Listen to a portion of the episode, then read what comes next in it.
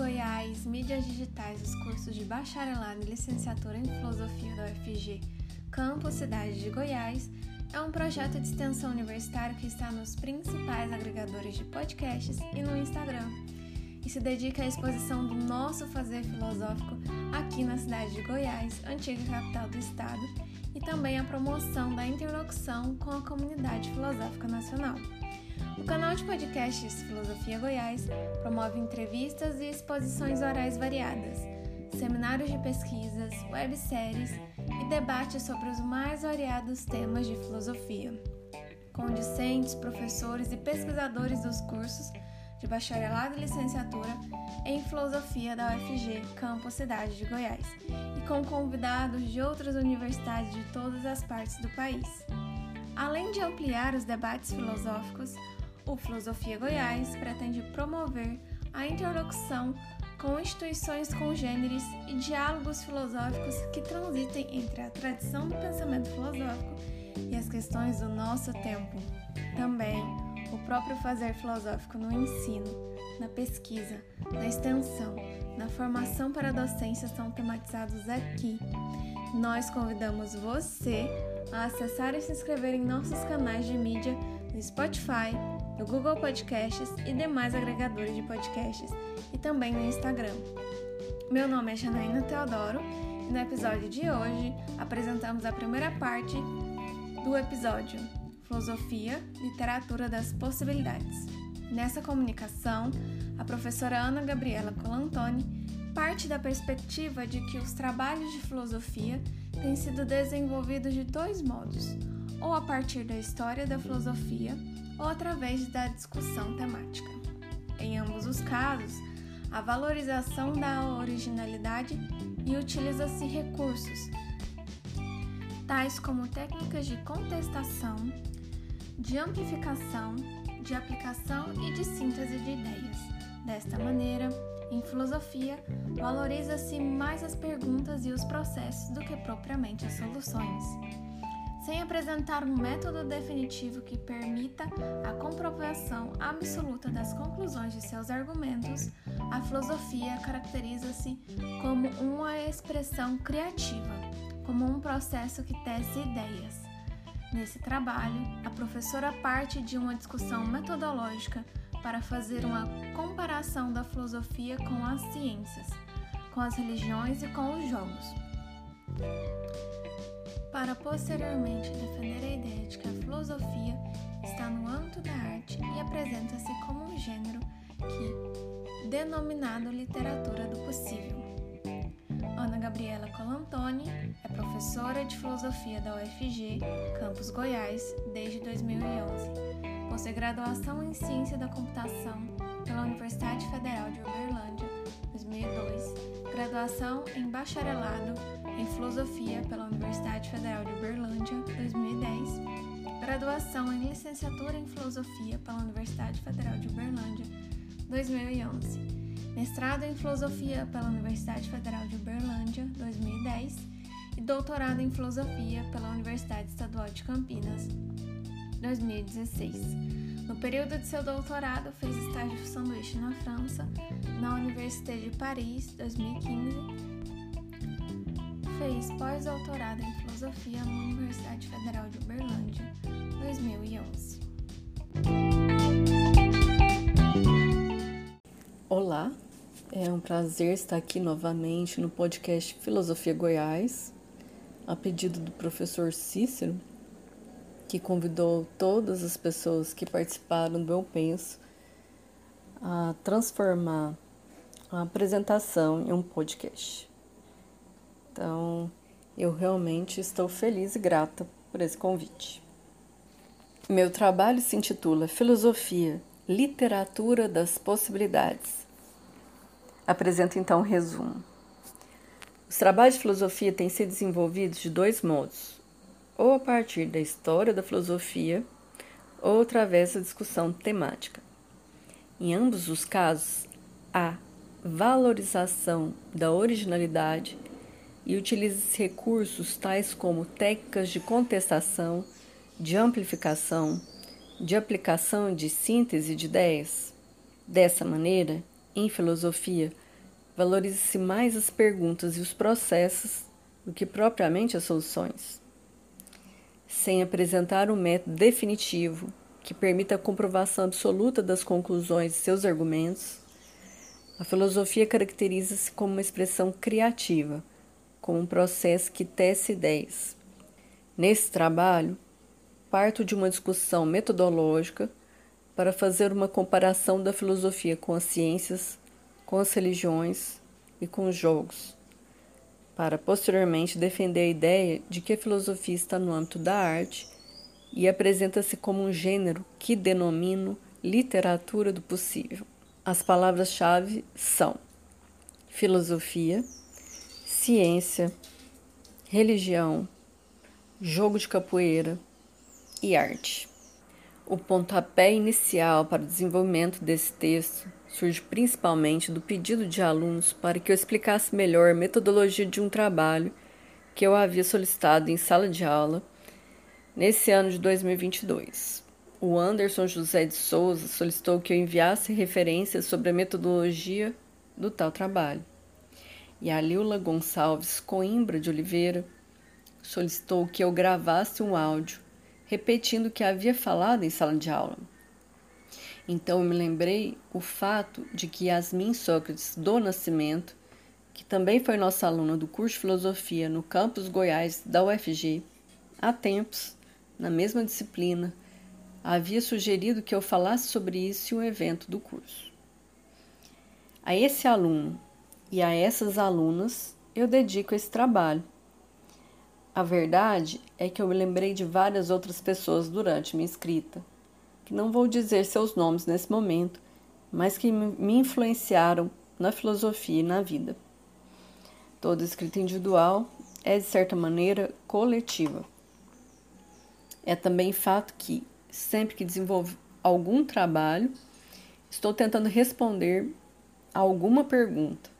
Então eu agradeço imensamente pelas demandas dessas pessoas, pois toda pergunta é a expressão da curiosidade, característica primordial da filosofia.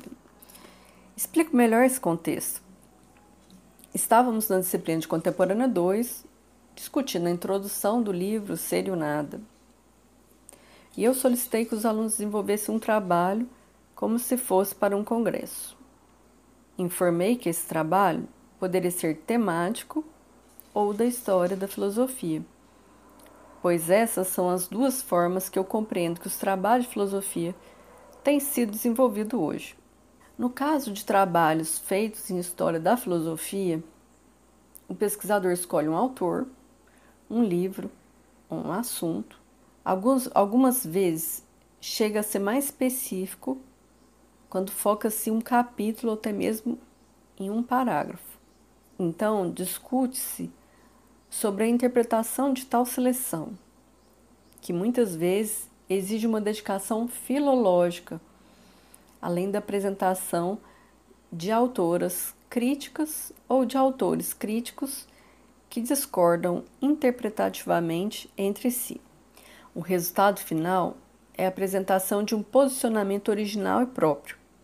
Nesse caso específico, o resultado é a apresentação de uma nova interpretação. No caso de trabalhos feitos no âmbito temático, diferentemente dos desenvolvidos em história da filosofia, o processo é parecido. Entretanto, escolhe-se um, escolhe um tema específico, então, as ideias das filósofas e dos filósofos que se contrapõem devem ser apresentadas de tal modo que, ao final, deve-se também apresentar um posicionamento original e próprio sobre o assunto. Mas, nesse caso, o posicionamento original é sobre o próprio tema que está sendo discutido e não sobre a interpretação específica de algum texto filosófico. Para fazer essa comparação entre filósofos no âmbito temático, é preciso perder um pouco da fidedignidade para que a discussão seja realmente permitida. Não são necessários trabalhos de tradução que possibilitem uma interpretação mais próxima, como ocorre nos trabalhos de história da filosofia, mas é preciso outro tipo de tradução, que é a transposição dos conceitos e até mesmo o enfraquecimento dos conceitos de filósofos e filósofas diferentes, no intuito de possibilitar verdadeiramente o debate.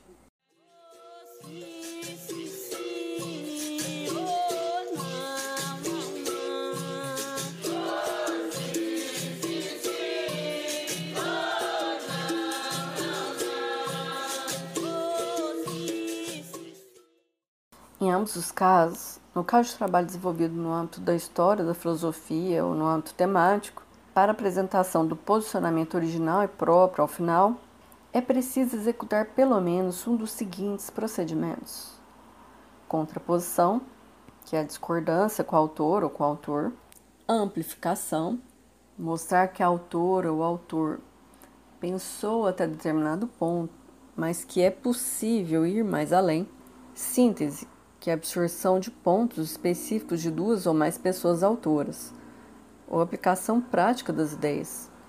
Partir da ideia de uma autora ou autor, pode-se mostrar o uso de tal ideia para chegar a alguma conclusão em uma situação particular específica. Nesse momento, preciso retomar um aspecto da situação que descrevo no início. A pergunta feita pelo aluno Anderson sobre a referência dessa metodologia. Então, para responder essa pergunta, primeiramente, eu cito o professor José Gonçalo Armijos Palácios, que escolhe como nome social Gonçalo, com C cedilha, conforme consta em seu livro. Acredito que seja para evitar pronúncias erradas. Ele é filósofo e meu colega de trabalho, responsável pela fundação do Campus Goiás, UFG, pela criação do curso de filosofia nesse campus, pela criação do evento Eu Penso, e autor do livro De Como Fazer Filosofia Sem Ser Grego, Estar, estar Morto ou Ser Gênio, a quem eu dedico também esse trabalho. Gonçalo é a minha principal referência porque ele insiste constantemente na importância da expressão da originalidade para a pessoa que está escrevendo um trabalho filosófico. Ele também fala da importância da pessoa aparecer no texto, pois a questão da investigação remete ao interesse próprio daquele que vive em determinada época, em determinado lugar. É justamente tal questão que vai conduzir a investigação. Entretanto, eu estava preocupada com o fato de que essa indicação talvez não fosse suficiente para o que eu estava propondo, porque Gonçalo não insiste na importância das referências filosóficas. Contudo, performativamente, em suas palavras escritas, seu texto é repleto de referências dos clássicos da filosofia. Logo, se uma parte de minha proposta me inspira em seus escritos e fala sobre fazer filosófico, na outra parte de minha proposta eu me inspiro em suas ações. Também não poderia deixar de referenciar Deleuze e Guattari, que afirma que filosofar é criar conceitos. Ou seja, sem esse processo artístico inventivo, não se faz filosofia. Também seria injusto se não citasse Hegel, que afirma que toda a história da filosofia desenvolve-se a partir de teses, antiteses e sínteses.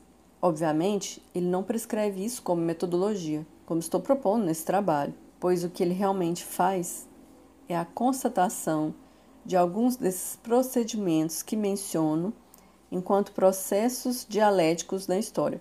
Além disso, Hegel é determinista, pois para ele tudo segue em direção ao espírito absoluto. Eu, por outro lado, proponho tais aspectos como procedimentos investigativos e não como proposta metafísica. Dessa maneira, não estou copiando Hegel, mas estou apenas nele me inspirando, ou melhor, da forma como propus, estou contrapondo, amplificando e também aplicando. Ou seja, estou falando sobre o meu método e o aplicando. Para mim, isso tudo só faz sentido quando compreendemos a filosofia como uma arte. Essa afirmação é uma contraposição ao que o professor Gonçalo responde no podcast 47 do projeto Filosofia Goiás, quando é questionado sobre a relação da arte com a sua produção filosófica.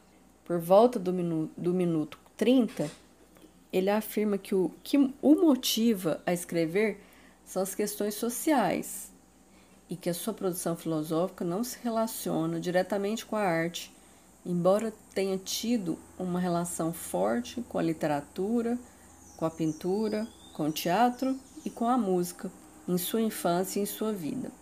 E no minuto 40, reafirma que não é a arte e nem a literatura que o levam à filosofia. Também poder-se objetar que a filosofia não é uma arte, mas o contrário, a busca pela verdade. Porém, eu reafirmo ambas as coisas. A filosofia é a busca pela verdade, mas uma verdade que não se atinge, pois está no campo das possibilidades, daquilo que é plausível, verossímil.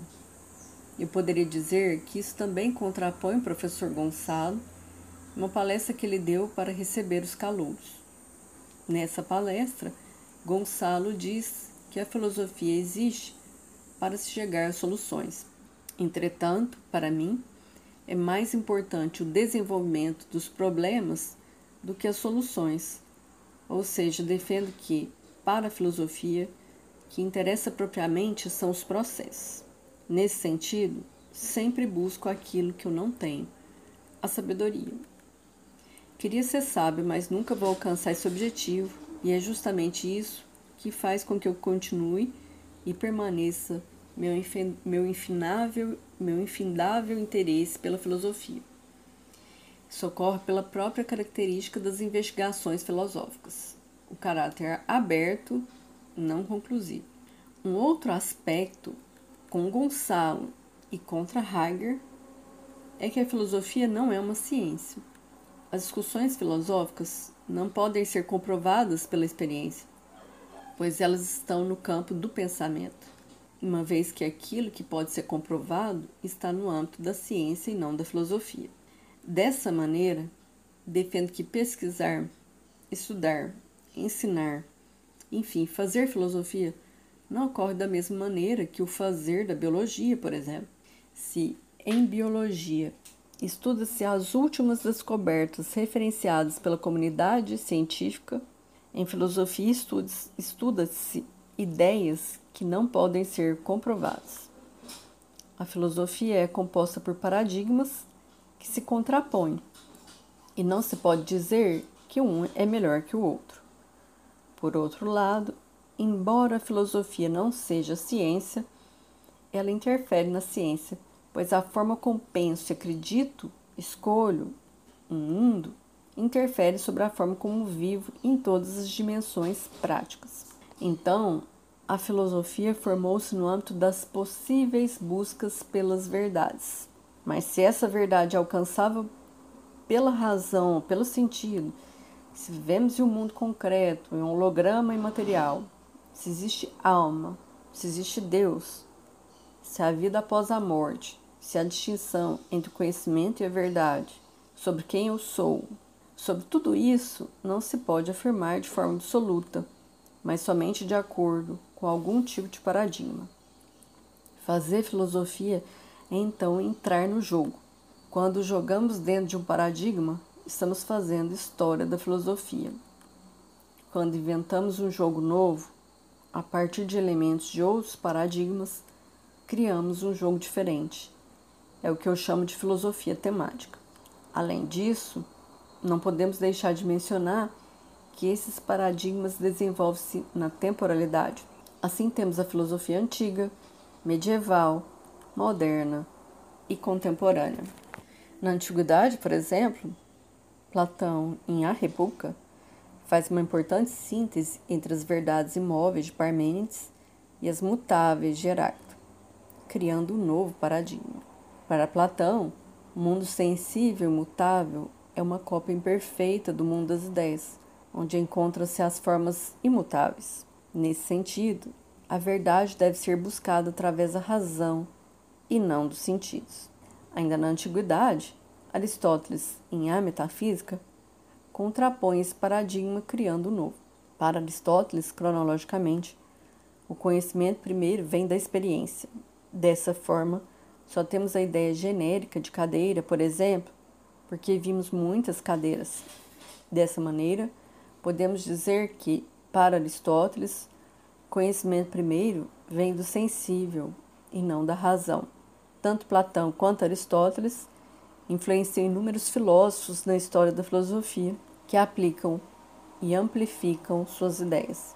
Por exemplo, podemos dizer que Platão influenciou Santo Agostinho no período medieval, bem como Descartes na modernidade, assim como Aristóteles influenciou São Tomás de Aquino no período medieval e Hume na modernidade.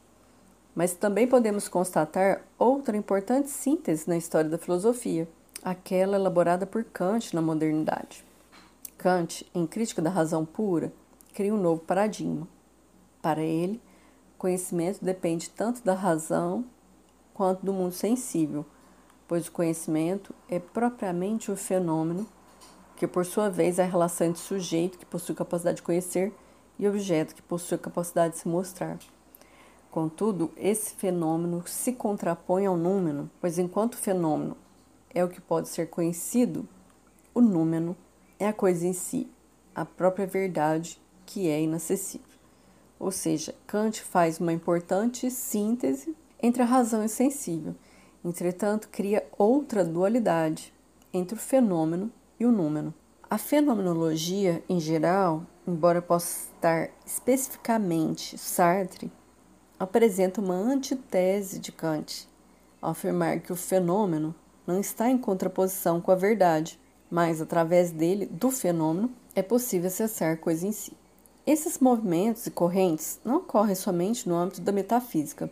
Outro exemplo que posso citar disso é que em meu trabalho de doutorado, em determinado momento, eu procuro apresentar também uma síntese entre a ética existencial e a ética universal.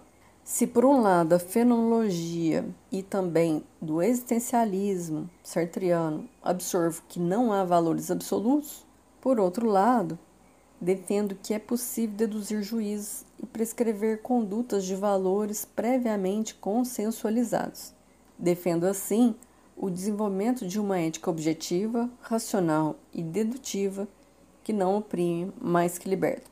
Mas o objetivo aqui não é adentrar profundamente nessas concepções. Apenas as cito aqui de forma genérica e superficial, com o intuito de explicitar esses processos de contraposição, amplificação, síntese e aplicação na história da filosofia para mostrar diferenças entre a filosofia e a ciência e para defender que esses movimentos devem ser absorvidos metodologicamente no fazer filosófico contemporâneo.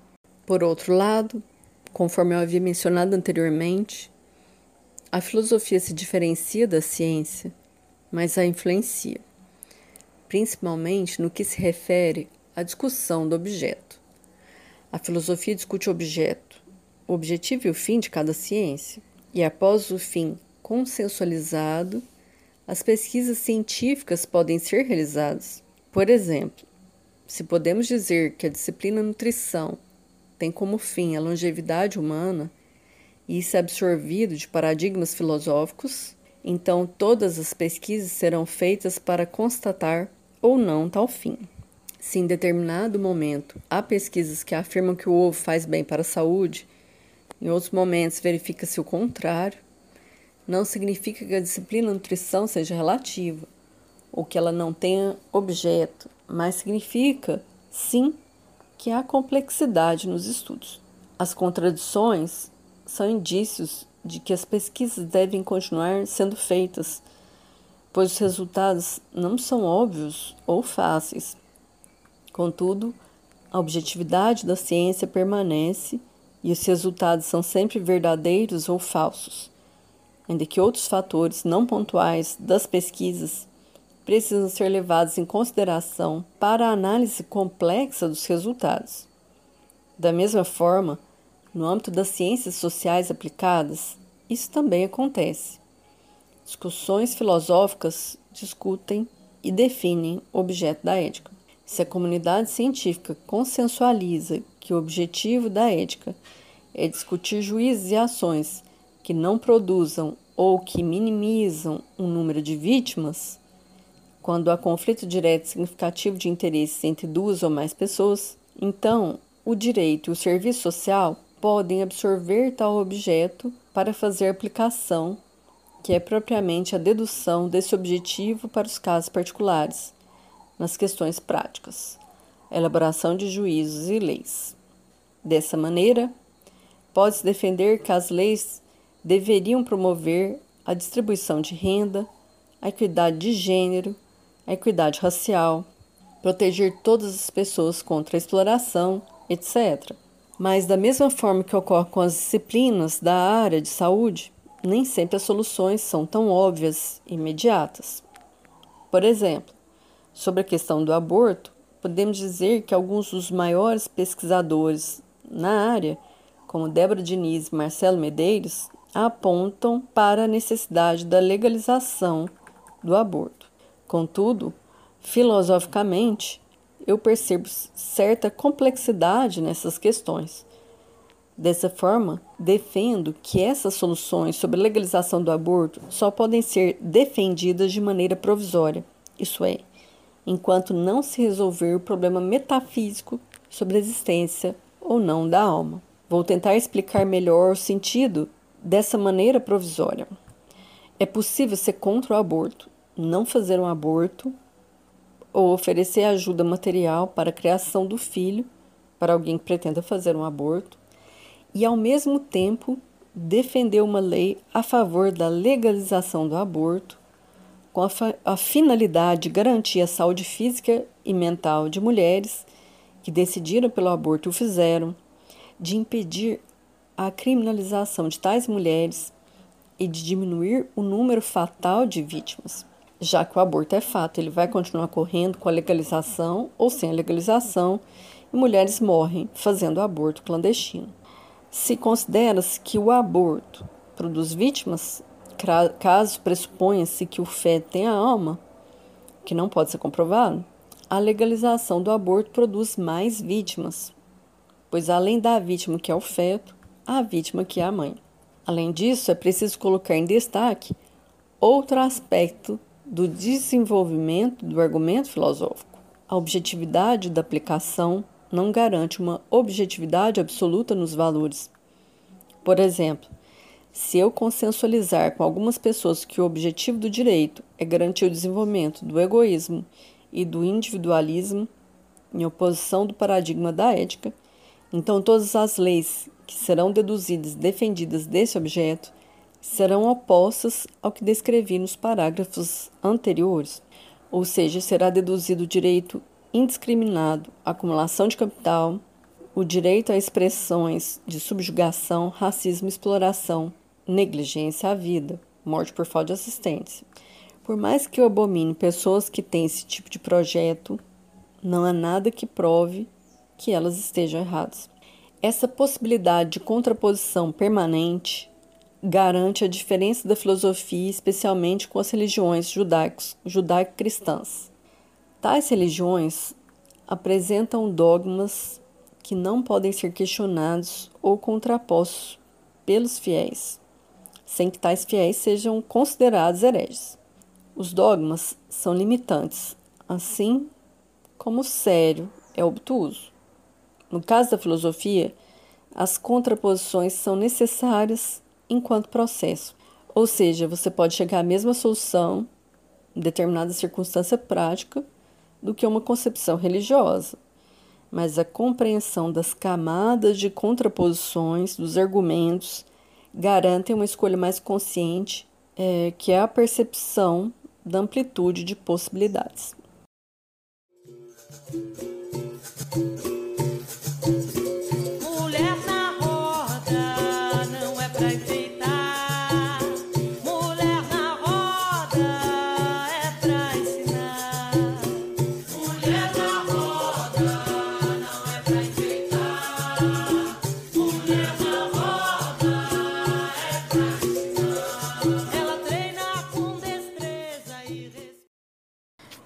Outro lado, a filosofia apresenta aspectos semelhantes com religiões não ocidentais, tais como o tarô, o Xing da Ásia e o jogo de búzios, presente no candomblé, na umbanda, no voodoo e na santeria, que apresentam arquétipos de personalidades e arquétipos de caminhos que podem ser seguidos na maioria das vezes sem afirmações de verdades absolutas.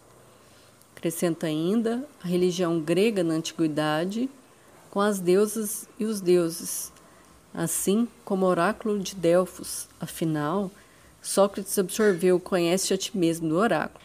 Aponto essa semelhança sem fazer nenhum tipo de constatação definitiva, pois, ainda que encantada, prefiro manter um posicionamento agnóstico.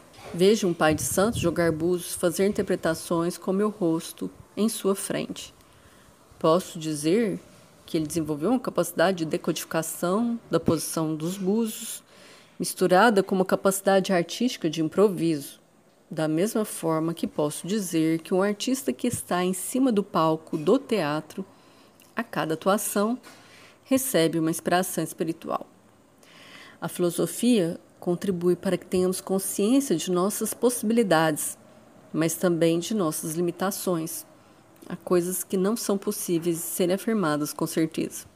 Ainda ouso apontar que a filosofia tem semelhança com um tipo de jogo específico, o jogo de capoeira Angola, que comecei neste ano a praticar, em que os golpes são tirados antes do toque da pessoa adversária, há um recuo. Assim, mostra-se que a concretização do golpe é possível, mas a habilidade é efetivamente demonstrada quando nunca se acerta. A cada golpe recebido, uma marca imaterial e um aprendizado para o futuro. Cabe à espectadora, ao espectador, absorver a riqueza do acontecimento do encontro de personagens do jogo que se escolhem mutuamente. Perceber os comandos dados pelo berimbau, a sátira de participantes que comandam o canto e a mútua interferência dos cantos improvisados com jogadores e jogadoras a malandragem de se fazer de coitada, justamente aquela pessoa que acabou de dar o golpe para evitar uma revidação muito forte, a provocação da dispersão da tensão realizada por gente que vai imediatamente golpear a pessoa opositora. E tantas histórias nas entrelinhas do espetáculo vivencial que é a roda de capoeira Angola. Quem observa de maneira desatenta ou sem conhecer os códigos vai ver somente o esporte, vai ficar entediado ou entediado e ainda vai interpretar que as pessoas que jogam capoeira Angola não sabem fazer os movimentos direito, como na capoeira regional. Assim como a filosofia, capoeira Angola é uma brincadeira de vadiação, mas para estar na superfície, para entrar com elegância artística, é preciso ter muito repertório e disposição.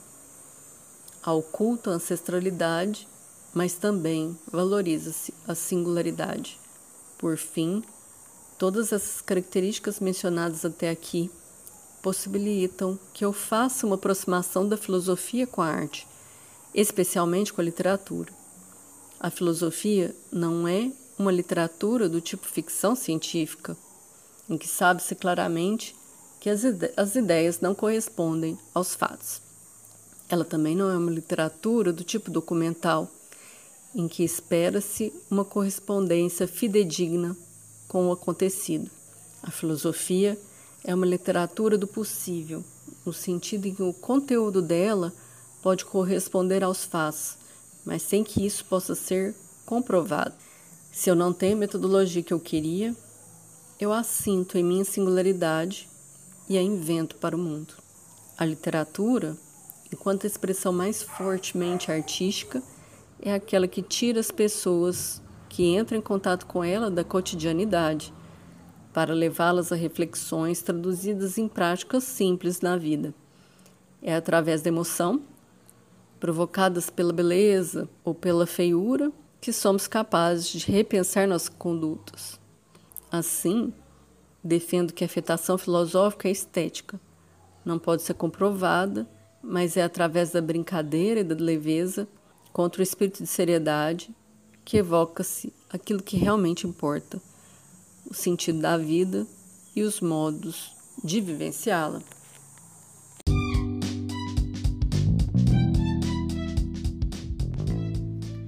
Este foi o 63º episódio do Filosofia Goiás, que compôs a primeira parte da comunicação, filosofia, literatura das possibilidades. Colaboram ainda com Filosofia Goiás o discente Felipe Rodrigues Barbosa, Ingrid Thalissa de Brito, Janaína Teodoro Oliveira, José Otávio Abramo, Tiago Fernando Candales, o coordenador professor Cícero Josinaldo da Silva Oliveira e os professores Felipe Assunção Martins e José Gonçalo Armirros Palácios. Nós somos o Filosofia Goiás, uma atividade de extensão universitária ligada aos cursos de bacharelado e licenciatura em Filosofia da UFG Campus Cidade de Goiás, antiga capital do estado. Além do Anchor, Spotify e Google Podcasts, você pode nos acompanhar no Instagram e entrar em contato conosco pelo e-mail filosofiargoiás.gmail.com Assinando a Filosofia nos aplicativos de podcasts, você fica sabendo de cada novo episódio. Fique com a gente e até a próxima!